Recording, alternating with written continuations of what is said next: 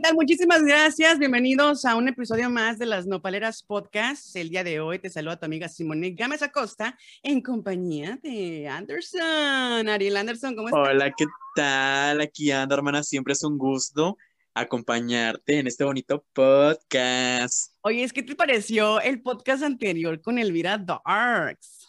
Ay, hermana, quedé impactada. Y la frase icónica de que soy tan darks que cago murciélagos para ser darks tienes que ser oscuro por dentro y por fuera. Ay, no, es que la verdad que sí, se tienen que eh, poner las pilas y escuchar ese episodio si no lo han escuchado porque está buenísimo.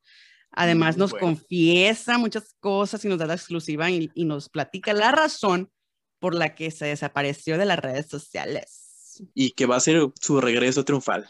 Además, pues el, el, el regreso triunfal ya lo hizo simplemente con el hecho de hacer su comeback en, en el comercial de Netflix para la serie de Dark. Ah, es verdad. Y ahí me quedé como, ¿Cómo, te quedaste fría? Icónica. No, y la verdad, este, no solamente eso, sino que le hicieron también el, el bonito cartoons de los huevo cartoons. Le hicieron el de Darks, un huevo Darks que se llama Egg Darks.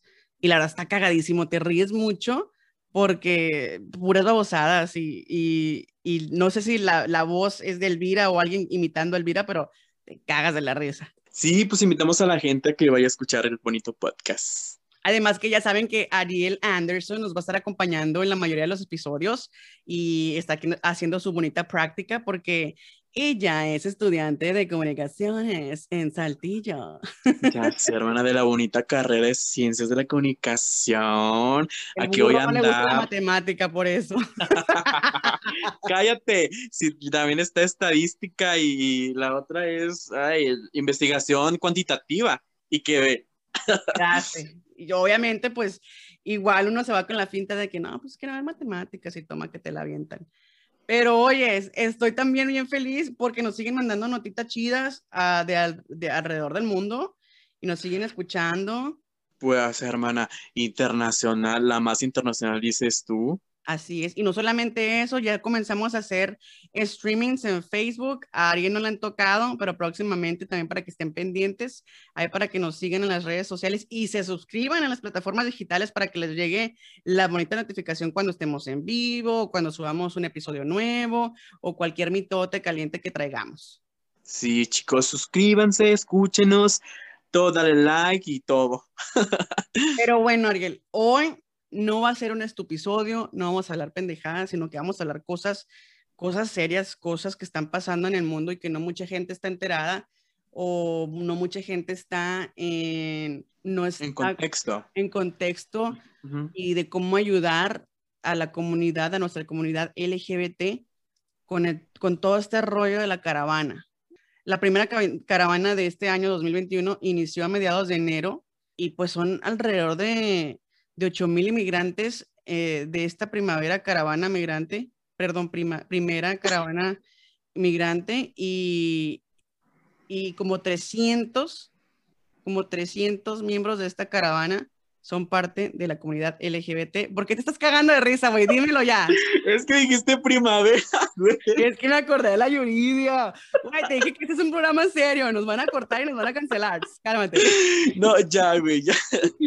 Okay. Y, y, te digo, es, es así como, como, como está pasando y no mucha gente está enterada de esto. Y la verdad que es lamentable y es muy triste porque todos somos seres humanos eh, el amor es, es lo que es, es como debemos de, de, pelear esta resistencia, ¿no?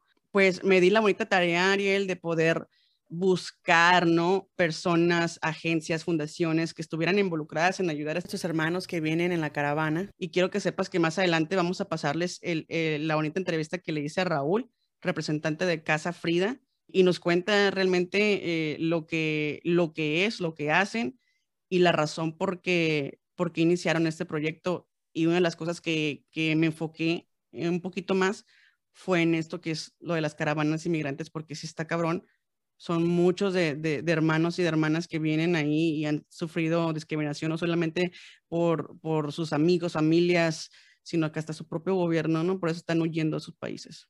Pues sí, ¿no? Y que la principal causa, no solamente de la, de la comunidad LGBT, sino en general, que es pues sí como que la falta de trabajo o la discriminación y así. tuvimos que este, contactar a las bonitas redes sociales para poder escuchar uno de los audios que la verdad a mí me llegó y te lo quiero presentar, que viene siendo parte de, de lo que viene siendo la caravana de migrantes y este es un audio que hizo, uh, que hizo Durian para la página de Presentes LGBT y quiero que lo escuches. Ustedes como mujeres trans, ¿cuál sería la principal razón para huir? Pues porque en este país sufrimos de intolerancia eh, de las personas hacia nosotros y eh, también discriminación. Y pues trabajo para nosotros no lo van a con lo pasado por la pandemia y con lo de los huracanes, ¿cómo se sienten al tener que dejarlo todo para emprender este camino? Pues la verdad que nos sentimos eh, muy mal, pero estamos confiando en Dios de que todo nos va a salir bien para llegar a nuestro destino, que es alcanzar el sueño americano. Wow, qué fuerte, ¿no? Alcanzar el sueño americano. El sueño americano. Qué mal, ¿no? Que, pues, o sea, ella misma lo dice que se van por, por falta de trabajo, discriminación.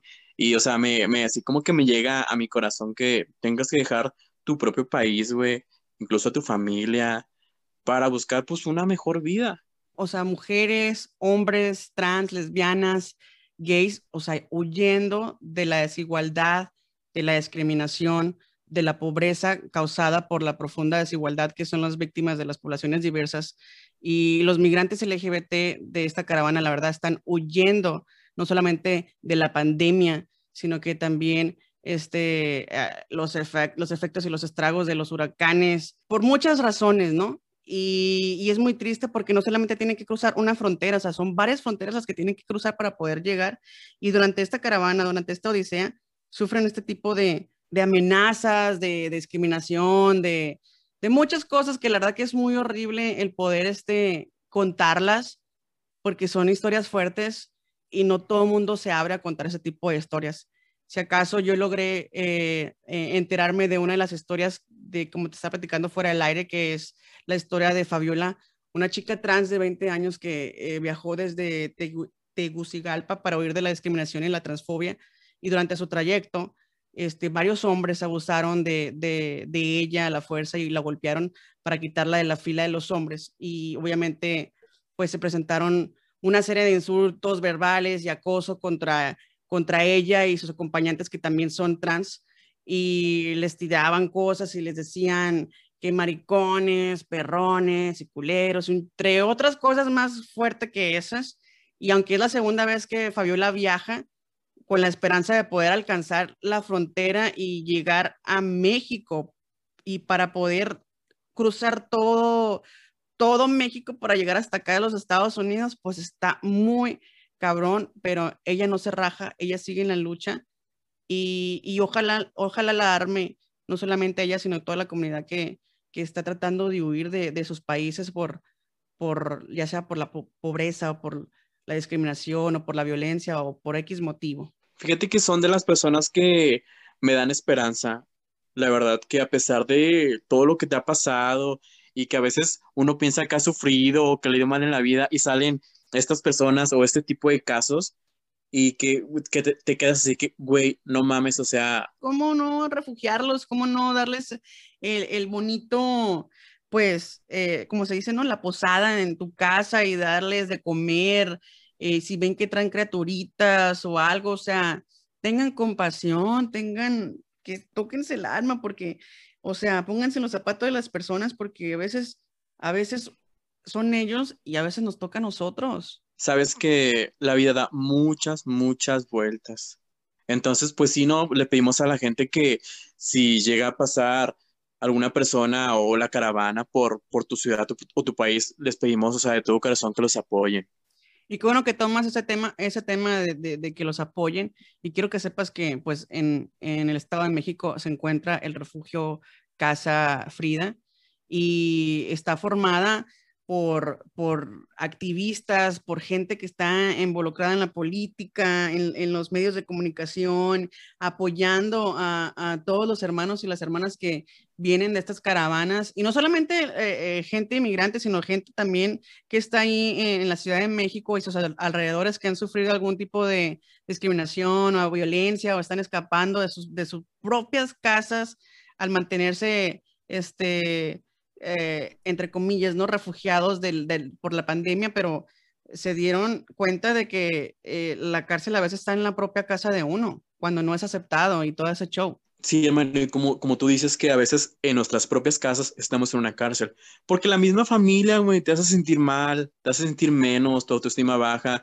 y, y creo que esa, esa, es una de las principales causas, el por qué personas como nosotros LGBT, pues, abandonan tu casa, en este caso, pues, eh, que es la caravana de, de los hondureños, pues es por discriminación, desigualdad y así. Y hay que recordar que no solamente en Honduras se vive este tipo de discriminación, en casi en la mayoría de todos los países, hasta aquí en Estados Unidos, la verdad, se, se dan todas partes, pero hay gente buena, hay, existe gente buena como la organización de Raúl y sus compañeros de, de poder albergar eh, a la comunidad LGBT que requiere de servicios, ya sea eh, con ayuda con estudios, ayuda con psicología, con servicios médicos, con cualquier tipo de ayuda están ellos ahí y no solamente en, en, el Estado de México, sino que hay varios refugios donde podemos investigar y, y, pasarle los datos.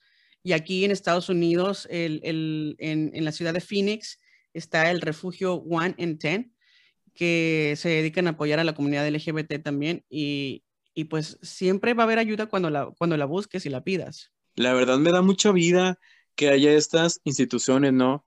que ayudan a, a, la comunidad LGBT, sobre todo en situación migrante, o, o, que pues han sido muy discriminados o están en situación de, de VIH. Creo que lo poco que investigué de, de la Casa Frida es que pues ayuda igual a personas que han sido sexo servidores o que sí tienen VIH, o sea, realmente cuenta con mucha ayuda. Así es, para todo tipo de, de, de situaciones, de, de, cualquier, de cualquier caso este, ellos toman, ellos toman eh, en cuenta cualquier situación que es especial, porque todo mundo, pues, todo mundo tiene, tiene su caso ahí especial, ya sea que no ha sido aceptado por sus familias, por sus padres, por sus hermanos, o ha sufrido algún tipo de, amenaza o discriminación por personas en el trabajo o, van saliendo de alguna relación tóxica, eh, este, se van y, piden ayuda a lo que viene siendo este tipo de refugios que son para la comunidad LGBT. Pero bueno, ¿Qué te parece, Ariel, si eh, le damos ya la bienvenida a, Raúl para que la gente escuche la entrevista que le hicimos al representante de Casa Frida? Claro que sí, pues vamos con la entrevista que le hizo Simone a Raúl, que es eh, uno de los coordinadores de Casa Frida. El día de hoy eh, me toca a seguir invitando gente que aportan, que nos nutren, que nos ayudan y además estamos también para ayudarles y hoy me encuentro con mi amigo Raúl de Casa Frida Refugio LGBT. Estoy muy contenta de tenerte el día de hoy. Raúl, ¿cómo te sientes? Hola, hola Simone, ¿qué tal? A las nopaleras. Muy bien, muchísimas gracias eh, y gracias por considerar el trabajo de Casa Frida para este espacio. Pues cuéntanos un poquito más bien de, de los inicios, ¿no? De, de, lo que viene este, siendo este refugio LGBT. Claro que sí. Casa Frida, refugio LGBT, Nacemos el 13 de mayo del 2020, justo en medio de las medidas de contingencia tomadas ante la pandemia de COVID-19, como una respuesta emergente y desde sociedad civil para responder pues a la alta demanda y a las realidades que comenzaron a agudizarse, sobre todo de violencias homo-lesbotransfóbicas, ¿no? Estas medidas que que nos hicieron quedarnos en casa, muchas veces no se consideró que era igual a compartir o convivir más tiempo con nuestras o nuestros agresores. Y esto hizo que justo las violencias se agudizaran y que muchas personas, especialmente jóvenes, tuvieran que salir huyendo para protegerse, resguardarse de, de estas mismas violencias, o bien que directamente los familiares expulsaron de sus hogares a, a, las personas LGBT porque pues quizá salieron del closet durante la pandemia o simplemente la diaria convivencia pues hizo encrudecer pues los discursos de odio, pero también reconociendo que a partir del paro de actividades económicas en el país y el mundo, pues la situación de la crisis económica que acompañaba a la par la sanitaria, pues hizo que muchas personas perdieran sus fuentes de ingresos, ¿no? Entonces, no quisimos dejar atrás a la diversidad sexual, que sabíamos que siempre ha habido pues esta gran deuda histórica hacia la diversidad sexual, hacia las comunidades LGBTIQ+, y nos dimos a la tarea de construir un espacio seguro que pudiera albergar, recibir, brindar las necesidades mínimas básicas como el alojamiento, la seguridad, los servicios eh, de agua, de alimentos y demás. Y, y, bueno, a lo largo de estos meses, de mayo 2020 para acá, pues nos hemos ido fortaleciendo mucho porque justo desde el inicio sabíamos que no solamente queríamos quedarnos con la parte de brindar alojamiento y, alimentos, sino brindar servicios integrales, acompañamiento psicosocial que permitiera lograr egresos exitosos de la casa, que lográramos la reintegración familiar en algunos casos posibles, o bien que lográramos la reintegración a las actividades dinámicas socioeconómicas, ¿no? Cuando lográramos que estas personas refugiadas en Casa Frida encontraran un empleo digno, libre de violencia y discriminación, en donde pudieran recuperar su autonomía económica, o bien construir redes de apoyo para ellas y ellos y que pudieran igual apoyarse de ellas, ¿no? De estas redes de apoyo y pues ha sido un camino bien complejo, eh, de mucha resistencia, de mucha comunidad, de mucha fuerza y de muchas voluntades que se han sumado a lo largo de estos meses y que han hecho posible que hoy día tengamos este modelo tan particular de acompañamiento integral que ha permitido acompañar a 83 personas refugiadas desde entonces, eh, con promedios de estadía entre 30 y 90 días, y básicamente pues se han vertido un montón de historias. No, definitivamente cada persona que solicita refugio en Casa Frida pues es un mundo, es una realidad distinta. Caso. Eh, sí, intersecciones diferentes, ¿no?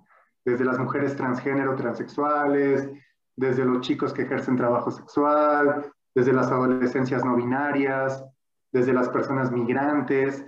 Y justo que también en este marco de emergencia global, pues se suman la comunidad LGBT migrante, principalmente procedente de Centroamérica, y que pues a su paso por toda la odisea que tienen que hacer eh, en su camino hacia el norte del país, pues se encuentran que existe este espacio seguro para la diversidad sexual y entonces pues era evidente que íbamos a comenzar a tener de, alta demanda de solicitudes de personas migrantes en tránsito o personas solicitantes de refugio al país y que bueno, aquí también hemos recibido estos casos. Y la verdad que fuerte porque me ha tocado ver eh, casi todas las publicaciones de, de Casa Frida y, y, la verdad que ustedes siempre con brazos abiertos dándole la bienvenida a, toda esta comunidad que ha cruzado más, eh, algunos más de una frontera. Entonces, eh, lo más triste es que eh, hay gente que sale de sus países simplemente por el, ser parte de la comunidad LGBT y ya lo toman como si fuera un pecado, como si fuera algo este, muy negativo y hasta la sociedad y el gobierno se ponen en contra de ellos. Y lo que está haciendo Casa Frida es prácticamente es refugiar a todas esas personas que han sufrido de una discriminación simplemente por el hecho de ser parte de la comunidad LGBT. Entonces, eh, además de que ya tienen poco, como tienen alrededor de unos nueve meses haciendo eh, esta, esta fundación, esta organización de Casa Frida, cuéntanos cuáles han sido unas historias de éxito que has tenido al refugiar este, eh, personas que, que, necesitan del apoyo y de la ayuda de Casa Frida. Casa Frida también tiene el, el, el objetivo, ¿no? Cree mucho en la reintegración familiar. Creemos que muchas veces el rechazo, la violencia ejercida por familiares, por papá, mamá o familiares con quien vive la persona, eh, eh, motivada por la homofobia, la, transfobia, la bifobia, la lesbofobia, tiene mucho que ver con el desconocimiento y el miedo irracional justo a una exclusión social hacia la propia familia. Creemos que en muchos de los casos es posible recuperar la relación familiar a partir de intervenciones psicosociales, ¿no? acompañamiento psicoterapéutico, familiar para que se vayan derribando los mitos y se vayan quitando estos miedos que hay irracionales. Y, y, porque sabemos que donde familia apoya, comunidad o sociedad no va a discriminar. Entonces, partiendo de ello y de estas... Crecen los de apoyo, de empoderamiento y, uno eh, se anima a hacer cosas uh, fuera de la zona de confort. justo. Entonces hemos tenido muchos casos de éxito para nosotros bien importantes, que no es en su mayoría la realidad, pero hemos logrado reintegrar a, personas, sobre todo eh, jóvenes, adolescentes, que logramos mediar, intervenir con familiares y que logramos la reintegración, ¿no? Se les sigue dando un seguimiento después del egreso de Casa Frida, pero ya ellos se encuentran y ellas se encuentran en casa y con padres aprendiendo y deconstruyendo todo, todos los días, ¿no? Que es un trabajo que todavía, falta, pero que ya hay iniciativa por lo menos y que hay amor, y eso es lo importante. Otros casos de éxito, pues es en donde logramos que las personas recuperen su identidad, su sentido de pertenencia a la comunidad personas que habían incluso destransicionado, personas transgénero que habían pues vuelto a destransicionar con la intención de encajar o volver a ser aceptadas, pero que al final pues eso no sucede así, ¿no? Entonces aquí ha habido casos donde recuperan su, identidad y, se les acompaña en todo ese proceso. También, por supuesto, personas de éxito que, bueno, transitan por este espacio, que su objetivo es solamente es pasar por el país, llegar al norte y bueno, logran su, objetivo, ¿no? Así es, y aquí eh, las nopaleras en Arizona, pues también tenemos prácticamente eh, las fundaciones, ¿no? También para ayudar y, darles a conocer a qué lugares pueden visitar y, refugiarse también, donde van a recibir apoyo, eh, no solamente en la comunidad, cualquier persona que pueda llegar inclusive, este, me gustaría saber cuál es la capacidad que tienen ahorita actualmente en, en el refugio. Nuestra capacidad a promedio anual son de 100 personas refugiadas, 100 personas que, que pueden estar acá, tanto con la capacidad de camas como el tiempo promedio de estadía, que les comento son 90 días máximo. Esa es nuestra, nuestra meta eh, propuesta porque normalmente logramos el egreso exitoso entre los 30 y los 60 días después de que llegan, ¿no? Entonces, sí, sumando estos factores, pues sí, nuestra capacidad es de 100 personas refugiadas de forma anual, ¿no? Eh, la mayoría del grupo etario de mayor atención acá es entre los 19 y 23 años de edad, y después sigue el grupo etario justo de los 23 a los 32 años. Ya después... Eh, eh, sigue algo bien importante que no quisiera dejar de mencionar, que son personas que han sufrido de alguna manera eh, intentos de cambio de, eh, cambio de conversión, ¿no? Terapias, ¿no? terapia de conversión, claro, perdón. Y, pero puntualmente un 4% de nuestros refugiados han sido personas que sí fueron sometidas ya como tal, llevadas a un lugar específico y privadas de la libertad, ¿no? O de la comunicación. Entonces también es un tema que estamos abordando desde Casa Frida, muy, muy a la par de estos discursos o diálogo, conversaciones que se están dando a nivel legislativo para la prohibición de estas terapias. Mal llamadas terapias, ¿no? Sí, eh, terapia sana. Sí, y fíjate que, mira, eh, cuando yo estaba en, en la high school, yo estudié en Colorado y mm, había un compañero que pues era, obviamente es evidente, no se puede negar cuando llevas la cruz de la parroquia, pues uno sabe cuando uno entonces, prácticamente este chico, pues súper inteligente, talentoso, eh, compartía parte del club de, teatro conmigo y de public speaking. Y haz de cuenta que ya faltaba un año para graduarnos y ese año, pues nadie supo de él, desapareció, o sea, ah, por completo.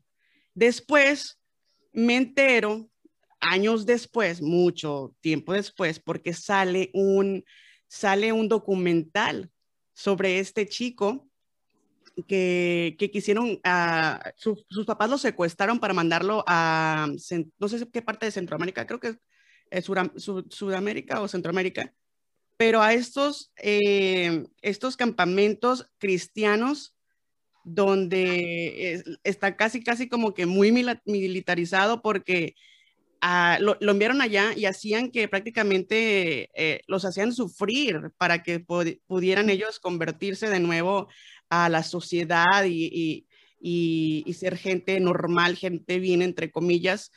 Y fue muy interesante y fue muy fuerte al, años después enterarme de, la historia de él.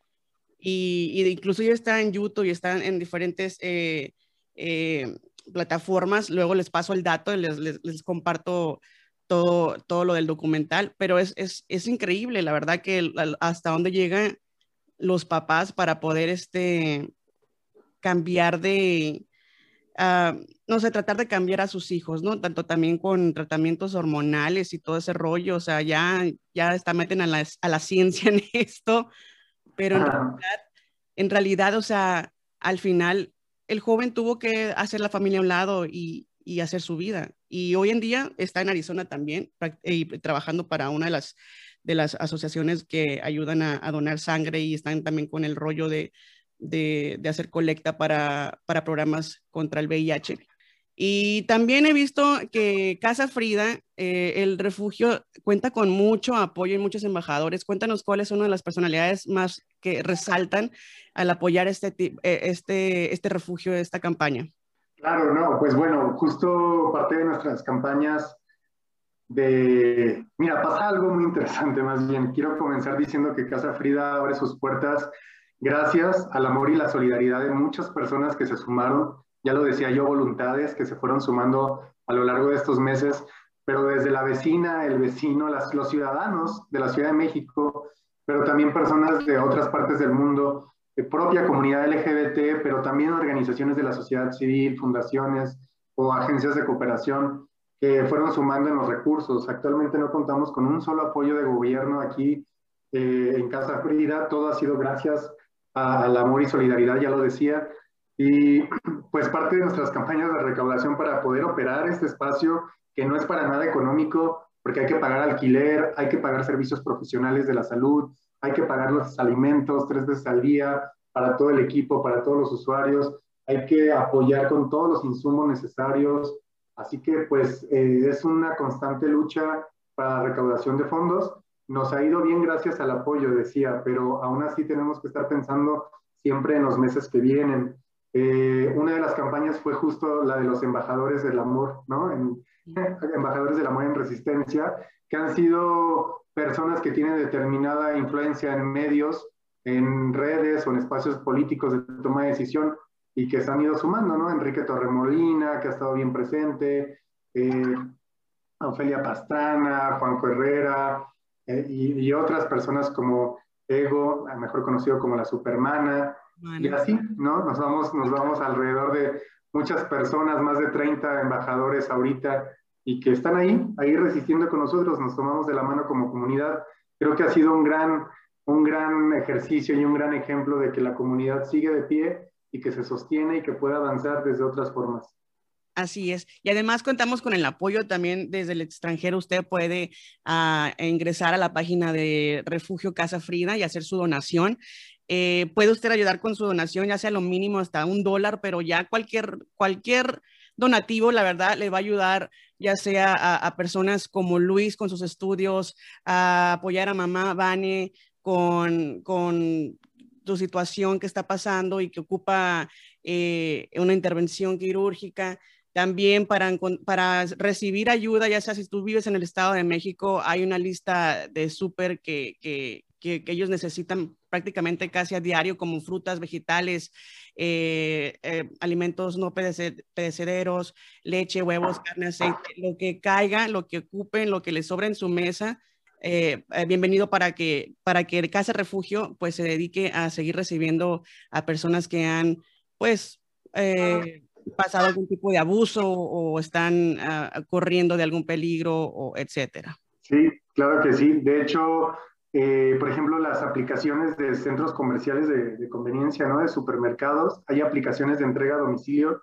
Entonces, donde quiera que estén, pueden, pueden justo hacer las compras de la despensa, de lo que ya se mencionó, y pasarlas aquí a la, a la dirección de Casa Frida. O sea, si alguien desde Estados Unidos, por ejemplo, lo quiere hacer, lo puede hacer de esa forma. O como bien lo dices, en www.refugiocasafrida.com Ahí pueden conocer más sobre el trabajo que estamos haciendo, sobre quiénes conformamos al equipo, pero también está la sección de donar. Y en la sección de donar, pues es un pago por medio de PayPal, ¿no?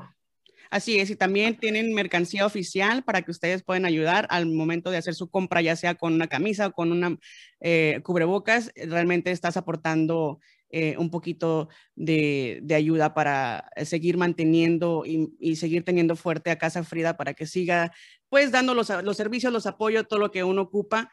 Y, la verdad te agradezco mucho, Raúl, que te hayas abierto con nosotros y nos hayas comentado sobre esta historia, estas historias que pues la verdad eh, es, no son ficticias, es la realidad, es algo que está pasando y nosotros ocupamos pues ser parte de, ¿no? Ser, uh, advocar por ellos, eh, donar, seguir eh, eh, colaborando, ya sea con donaciones, comprando lo que sea, compartiendo simplemente el momento ustedes de ir a Casa Frida, a, Refugio Casa Frida en Instagram, compartir sus publicaciones, enterarse qué es lo que está pasando, qué es lo que ocupan, eh, qué campañas están, se están este, popularizando ahorita, como también la ayuda virtual, ¿verdad, Raúl? Sí, totalmente, totalmente. Y no dejar atrás que, pues que en medio de toda esta eh, situación que vive el mundo, que atraviesa el mundo, de crisis sanitaria, económica, política, social, pues siempre van a estar las poblaciones históricamente vulnerabilizadas, ¿no? Entonces, no dejar atrás también los otros espacios, refugios que están en frontera sur, en Chiapas, que están apoyando a toda la caravana migrante y que ahí también van personas de la diversidad sexual, ¿no? Entonces, no, no perder de vista eso. Casa Frida es una de tantas luchas que están alrededor del mundo. Agradecemos también el espacio. No, no, no, a, ti, Raúl, por la gran, ah, el, gran trabajo que han hecho y que siguen haciendo y que estoy segura que, que se sumarán más aliados a través de, todas las plataformas que escuchen eh, las Nopaleras Podcast, al igual en, en, los diferentes países. Van a, yo sé que estoy segura, tengo fe de que van a poder ingresar a refugiocasafrida.com y hacer su donación para que siga creciendo esta bonita eh, acción generosa, ¿no? Eh, si me gustaría un día, por ejemplo, Casa Frida y poder ser como una voluntaria, eh, ¿qué, requisitos necesita uno para poder asistir? Claro, nos pueden escribir a casafrida.refugiolgbt.org, ¿no? casafrida.refugiolgbt.org. Nos pueden escribir y ahí nos pueden expresar su, sus inquietudes, sus dudas, su solidaridad, eh, agendar una visita. Digo, estamos un poco restringidos por el tema de prevención de COVID, aquí hay personas altamente vulnerables, pero eh, por supuesto, podemos, de forma programada, se pueden hacer. También nos pueden apoyar con sus conocimientos, atrayendo justo herramientas técnicas sociales que, bueno, que apoyen a los usuarios y que sobre todo entreguen mejores o den oportunidades de que puedan tener eh, mejor reintegración socioeconómica, sobre todo. Así que si no sé, si están interesadas, interesados en brindar algún taller o algo, pueden igual escribirnos y nos vamos poniendo de acuerdo. Hay, actualmente hay clases de inglés, clases de francés, clases de, de baile, ¿no? Estaría buenísimo. Quizá constantemente hay como capacitación sobre entrevistas de trabajo, llenar un currículum, pero pues también estamos abiertos a aprender de panadería, ¿no? De, alimentos, de ventas, etcétera.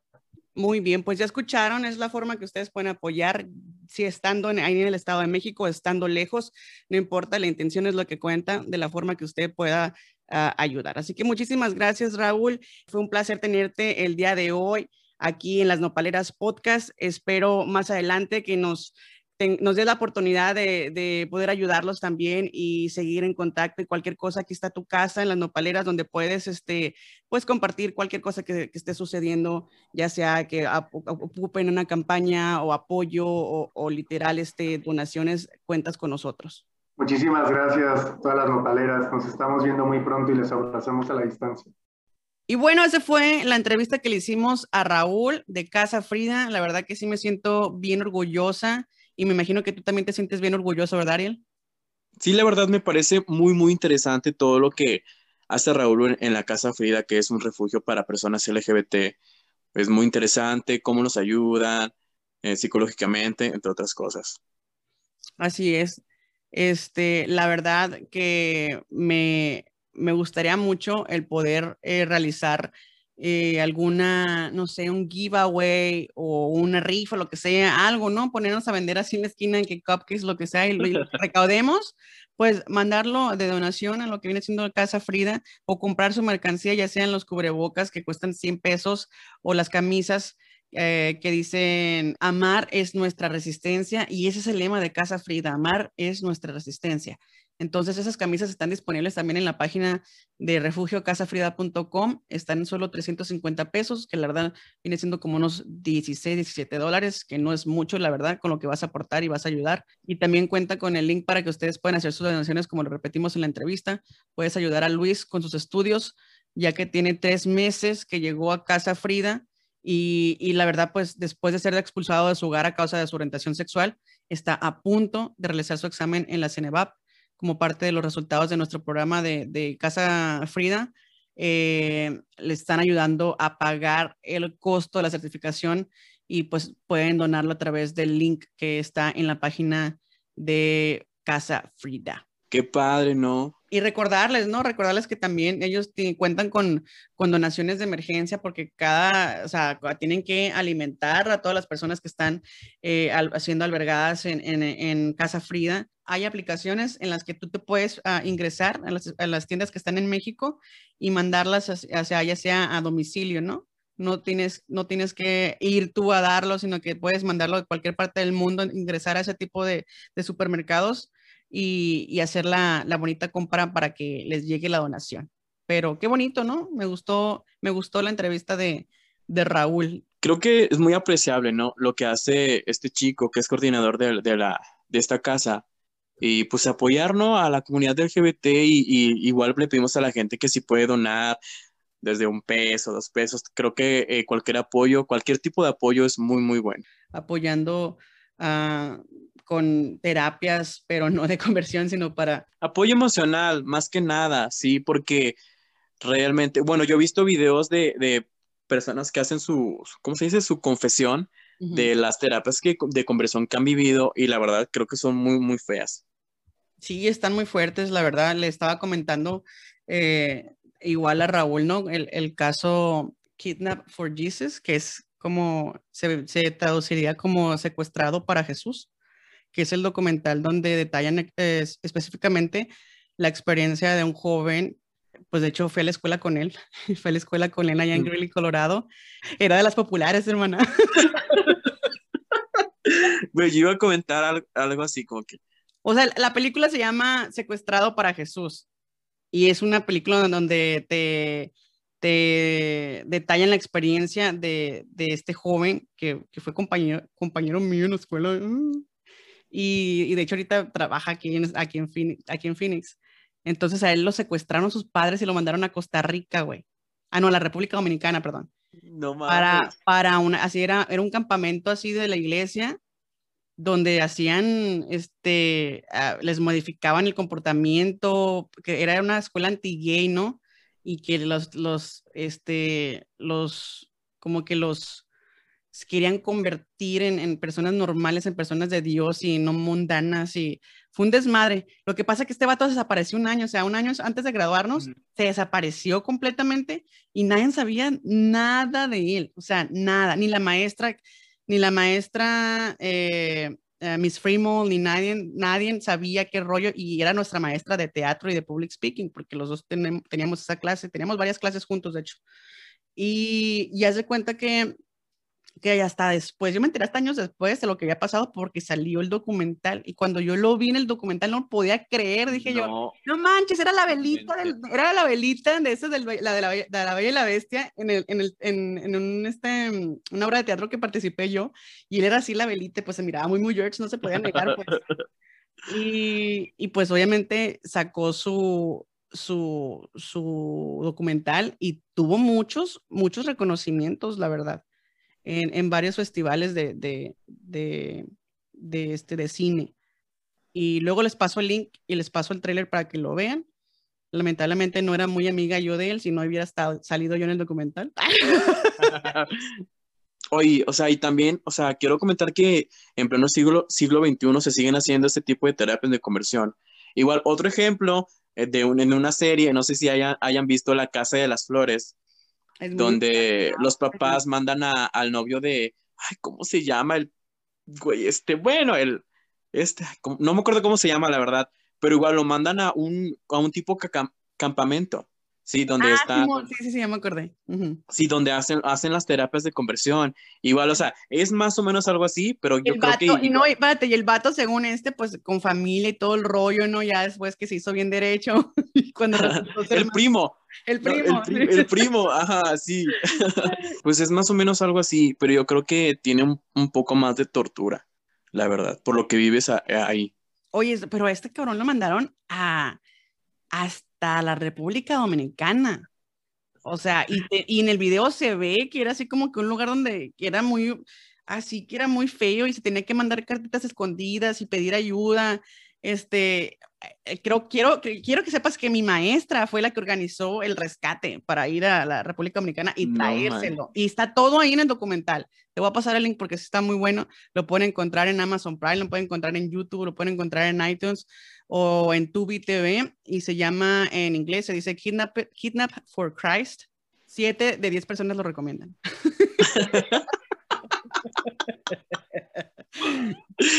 Ay, no. Será, será bueno un podcast, un buen- muy bueno un podcast, hermana, sobre las terapias de conversión, la La verdad. verdad que sí. Eh, Como que tener invitado a alguien que dé terapias de, de conversión y a alguien que esté en contra de las terapias de Ay, no, hermana. Ponerlos frente a, frente, que pum, pum, pum. nos van a cancelar. Ah, ¿cómo crees? Pues que mira, la verdad que sí se trata del programa de que no todo el mundo tiene que concordar con lo que nosotros digamos. O sea, va a haber siempre personas que van a estar en contra de lo que digamos.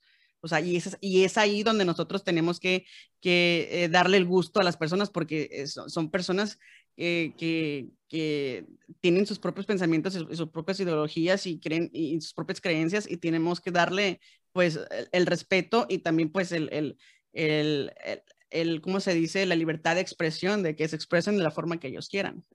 Pues sí, hermana, pero una cosa es la libertad de expresión o dar tu opinión y otra es este difundir mensajes de odio. Eso sí, eso sí, pero hay gente que, que lo hace porque piensa que es la religión y que la religión lo va, eh, es algo normal y ese es su estilo de vida y se respeta. Pues ellos piensan que pues, es, es tener, tener sexo con, hombre con hombre y mujer con mujer, como dice la, la, la- la canción de la Winter, este, está mal, pues, pues ni modo, se respeta. Pero pues, el- Pues sí, el, que disfruta es uno, ¿sí o no? Pues cada quien su madurez. con hombre, mujer con mujer. ¡Ay, ay, ay! Ya me vi. Ah, eso es en serio. Ay, no. Pero muchísimas gracias por escuchar este podcast, Ariel. Eh, me encanta tu compañía, me, me gusta que estás conociendo temas nuevos y también temas viejos y que, y que te estás iluminando este, muy, muy bien. Hermana, pues qué padre, ¿no? De que me haya unido a esta aventura que es las Nopaleras Podcast. Y pues vamos a estar tocando temas, ¿no? Que pues hay cosas que la gente no sabe. Y segmentos como- también, vamos a traer segmentos nuevos, ya que esta es una nueva temporada, la gente está pidiendo cosas nuevas y sí, les voy a hacer caso porque estamos aquí para ustedes. Así es, hermana. Pues y pidiéndole a la gente que nos siga en redes sociales, nos, nos encuentra en Facebook como la no- las nopaleras. Ahí está el numerito de WhatsApp, pues si nos quieren mandar mensajito o nos, que nos sigan mandando las notitas con desde dónde nos escuchan. En, en Instagram es como las nopaleras podcast. Mi cuenta personal es Ariel Anderson. La tuya, Simone. La mía es arroba Simoncita y pues en Facebook ahí con las nopaleras ya saben que Ariel y yo manejamos la página, así que pueden estar ahí al, al pendiente mandando, mandando mensajitos. Ya, ya vi que Ariel los está respondiendo luego, luego, él es más rápido que yo, pero bueno, Sí, ahí, pero ahí está, el encargado ya- fiscal. sí, yo los voy a estar re- respondiendo. Y te mandaron, te pidieron, te pidieron que mandara saludos a, ¿a dónde? ¿Qué parte de Chihuahua? A ver, espérate. Déjame, voy rápidamente. A ver, los saludos. Porque no va. Ay, hermano, es que no tengo una pinche memoria bien. Eh, tienes Bien, memoria quién sabe cómo. Qué bárbaro. Te hace falta La más, el, el- la más mazacuata. pescada, dices tú. Te hace falta la mazacuata, hermana. Ay, hermana, no, porque luego me dejan. A Carla Torres, desde Torres.